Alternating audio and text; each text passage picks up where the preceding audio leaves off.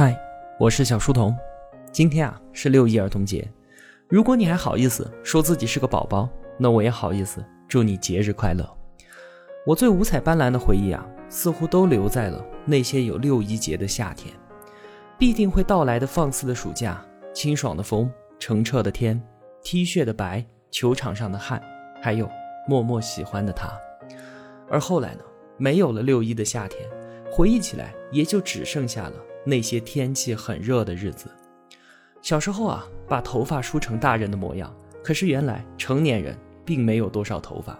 曾经以为大人的世界里有我心之所向的自由，可当束缚不再来源于老师和家长之后，它也并没有消失，而是来自于我再也无力责备的四面八方。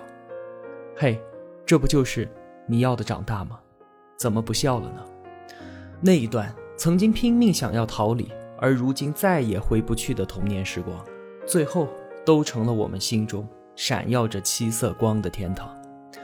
或许啊，我不用那么优秀，不需要那么努力，在挑战面前，我也可以怯懦一些。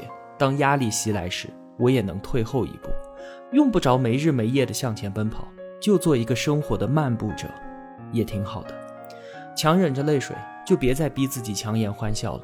世界其实都是自己的。与他人无关，就算活得再悲壮，被感动的也只有自己罢了。小时候我确实什么都不懂，可无知的幸福就不是幸福了吗？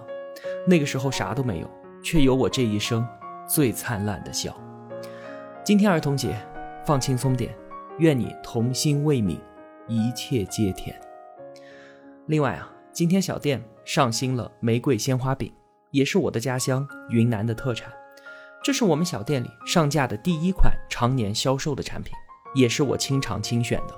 我对比了很多很多，确实是我吃过最好吃的鲜花饼，希望你会喜欢。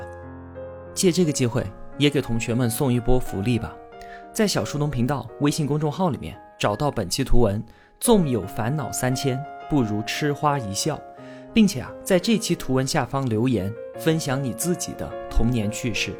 我会在三天之后，也就是六月四号，从所有的留言里抽取五名同学索要邮寄地址，每个人送两盒鲜花饼。最后呀，做个预告，下一本书的解读马上就会更新了。这次啊，我有一个刻骨铭心的故事，想要好好的和你聊一聊。